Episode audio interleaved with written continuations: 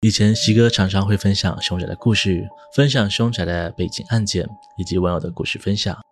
说着说着，好像几乎全台各地到处都是凶宅鬼屋一样，但是似乎从来都没有分享过一个亲身住在鬼宅里的经验谈。所以呢，今天我们十分幸运的有位名叫小俊的网友，十分热情的和我们分享他自身的故事。当年他与家人在搬家之后，遇上了许多常人无法所理解的灵异事件。今天呢，就来分享一下他的故事了。大家好，我是西哥，今天要跟大家聊聊的是《鬼宅回忆录》。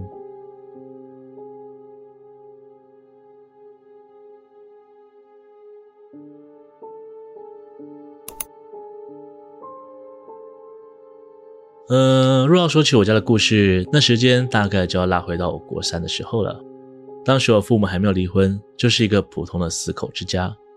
那时正好是我们要搬家的时候。呃，搬家的原因，我爸当时是说，介绍他这间房子的人是他好几年没有联系的朋友，本来都快忘记这个人了。结果前阵子在路上碰巧遇到，找了个地方聊天谈过往的时候，他顺口说自己手里有间房子想要卖掉。不知道我爸有没有兴趣？说来奇怪，本来他没有想过搬家这回事，但当下就突然有股冲动，于是就动身和他朋友一起去看房子了。那是某间公寓的五楼，而结论呢，就是爸妈他们果断买下这间房子。其各种原因，父母他们买下了一栋公寓的五楼。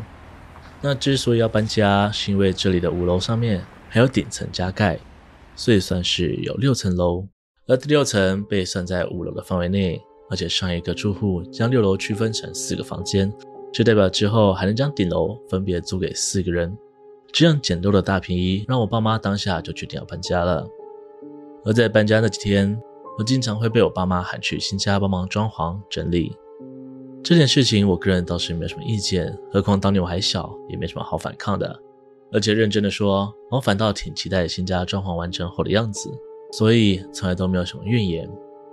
只是每次踏入新家，我都有种说不上来的诡异感，那不是我能具体举例出来的感受，因为那种感觉就像是在空旷的屋子里，会有种第六感的直觉告诉我，有人正在盯着我看。如果真的要举出一个例子，我想就是采光问题了吧。我们家的窗户在房屋两侧。都是蛮大的窗户，但右侧两个对外窗分别位于两个房间里，基本上阳光根本照不到客厅，只能透过门口微微提高客厅亮度。但若是关上房门，基本上就什么都看不见了。而另一边则是位于厨房后侧，那里也被冰箱之类的东西给挡住了，因此整间屋子总是呈现黑暗模糊的样子。诸多疑惑就这样留在我的心中，直到搬家的喜悦感冲淡了内心的不安。毕竟房子够大，我和我姐都有自己的房间，于是很快的我就忘了这些事情。但是才没过两个礼拜，这间屋子便开始了从不间断的灵动现象。为了让房间里的空气流通，顺便让太阳光照进客厅里，所以我平常习惯打开一点房门。但某天晚上，我在自己的梦乡里。突然感觉到床一阵摇晃，像是有人轻轻推着床脚那样。刚开始我还昏昏沉沉的，不想理会这股晃动感，只想要做回我的美梦，心想只要一下就会停了。但没过多久，几乎是一瞬间，床板瞬间开始剧烈摇晃，我几乎都能听到木床嘎吱嘎吱的摇晃声音，吓得我立刻从床上弹起，四处张望自己的房间。然而诡异的是，当我坐起来并睁开眼睛后，晃动感立刻消失全无。就好像这一切都只是我自己的幻想。我打开灯并检查门外，确定不是爸妈或我姐大半夜无聊突然想给我点刺激，也确定了不是自己其实会梦游，半夜不睡觉在练 breaking。那唯一的可能只有一个了。我想应该是地震。那时候年纪尚浅，怎么可能会把事情都往灵异的方面想呢？当时的我自然不觉得是有什么奇怪的灵体在作祟，不过后来我也确定这感觉绝对不是地震，因为每当摇床现象发生的时候，我隔天都会跑去查电脑，看看昨天半夜是否发生地震，但每次都找不到任何相关的新闻，因此很长一段时间内我都认为这是我自己的错觉，没有太过在意。但发生过灵动现象可不止这么一个啊。又是某一天的半夜，同样是睡觉的时候，一连串剧烈的拍击声又再次把我整个人吓得坐起来。当我睁开眼睛的时候，我很确定拍打声还在持续。由于当时的房间视线昏暗，加上我房间门门板是一整个深黑色的，所以即使我的门是打开的，但一时之间也根本无法确定到底是谁在拍门板。直到我走下床，想要看看到底发生什么事情时，噪音顿时停下。而我观察老半天，愣是没找出一个门板被剧烈拍打的原因。直到隔天早上，太阳照亮整个房间的时候，他才意外发现到门板上不知何时被人留下了一个巨大的掌印。在一连串的事情发生过后，我除了意识到这些情况肯定就是所谓的灵异事件之外，我也意识到，对方大多都是处于一个恶作剧的情况，而且必定发生在半夜。虽然对我的家人没有造成实质上的伤害，但长期来说，也让我年幼的精神时刻保持在耗弱的状态上，而且有时候也会造成许多意料之外的误会。像刚才提到的电脑，就来说说另一个让我印象深刻的事件好了。因为这台电脑是给我们全家人共用的，所以它就摆在我跟我姐的房间门口。而在那个年轻气盛的年代，半夜起来偷玩电脑绝对是必经的过程。这点对我姐来说也是。某天半夜的时候，我又是被一阵杂音给吵醒，这次却不是来自我房间的声音，而是我清楚的听见门外有人在玩电脑。那种敲打键盘的声音，尤其在这样寂静的夜里，清脆的啪嗒声格外响亮。当下我以为是我姐又起床偷打游戏了。于是蹑手蹑脚下床，便走到门口，准备给她一个出其不意的惊吓。随着与房门口的距离越来越近，键盘声量也随之加大，大到甚至有些激烈了。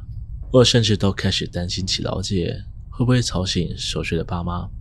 但就在我推开房门的那一刹那，敲击声顿时停止，椅子上没人，电脑也没有亮起的痕迹，仿佛刚刚所听到的声音全都是我的幻觉似的。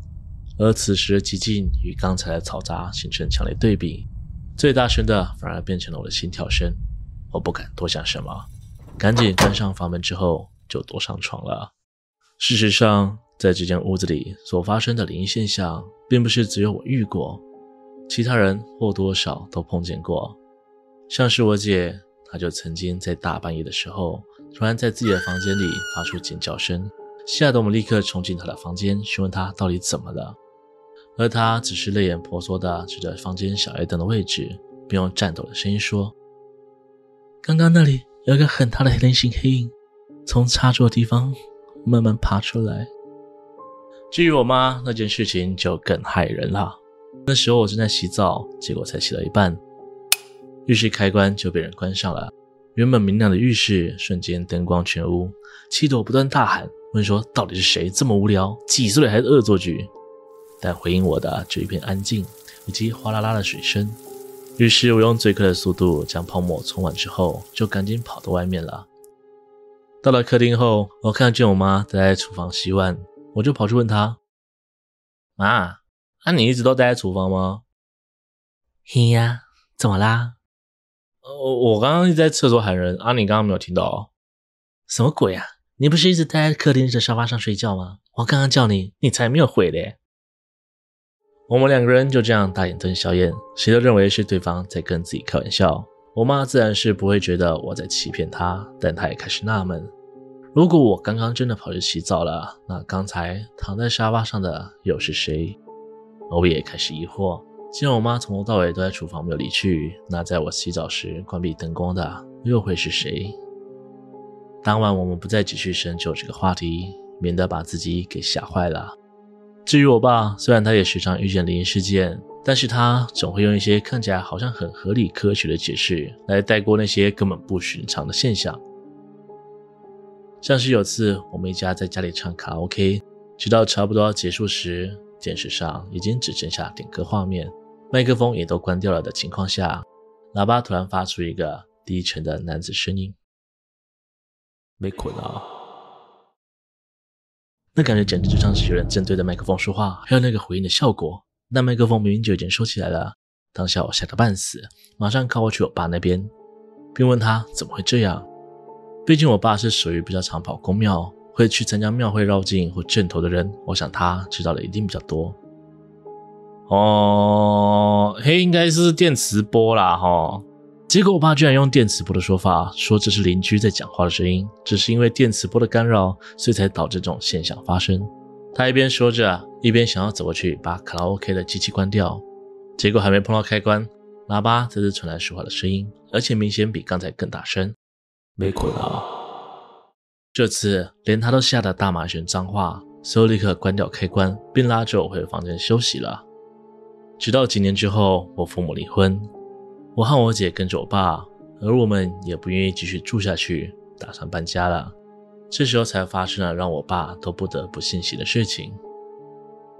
如果要搬家，就不要整理房子，这样才好将这间屋子给卖掉。但每当我们开始聊起这个话题，家里就好像有人开始蓄意破坏一样。明明十分正常的屋况，却没过几天，墙壁与天花板就开始各种剥落，到处发霉。好不容易处理完之后，又会在下一次的搬家话题后卷土重来。当时我就在猜想，会不会是因为那个总是在半夜恶作剧的他，或者是他们不希望我们搬走，所以才用这样的方式留下我们。直到有一天，我跟我爸单独在家的时候，明明整个屋子只有我们两个人，我爸却把我叫过去，压低声音用悄悄话的方式说，他已经找到买家了。这几天就赶快收一收，赶快搬走。而之所以明明是在家里，却要用这种音量沟通，是因为他最终也不得不承认，家里确实有人会偷听他们说话，并且蓄意捣乱了。后来我们几乎花了不到一个礼拜的时间，迅速的搬离此地，之后就再也没有发生这些灵异现象了。至于新住客的后续，我不知道，我也不想去知道了。哦，对了。在故事结束之前，补充一个我最近才知道的消息，各位当做听听就好了。后来我爸似乎越想越气，本打算去找那位当初卖他房子的朋友，询问那栋房子的事情，但对方就像人间蒸发一样，再也没有出现过。直到几年后，在同学会上听见别人说，那人似乎好几年前就因为生意失败而上吊离世了。如果此事为真，那当初没有把房子的，又会是谁呢？今天的故事就分享到这边，欢迎大家在下方留言关于影片内容的看法，喜欢的人也可以投个超级感谢，那对我来说是很大的鼓励哦。如果喜欢我的频道，请别忘了帮我订阅、按赞、分享，并且开启小铃铛，才不会错过最新的影片哦。我是西哥，我们下次见。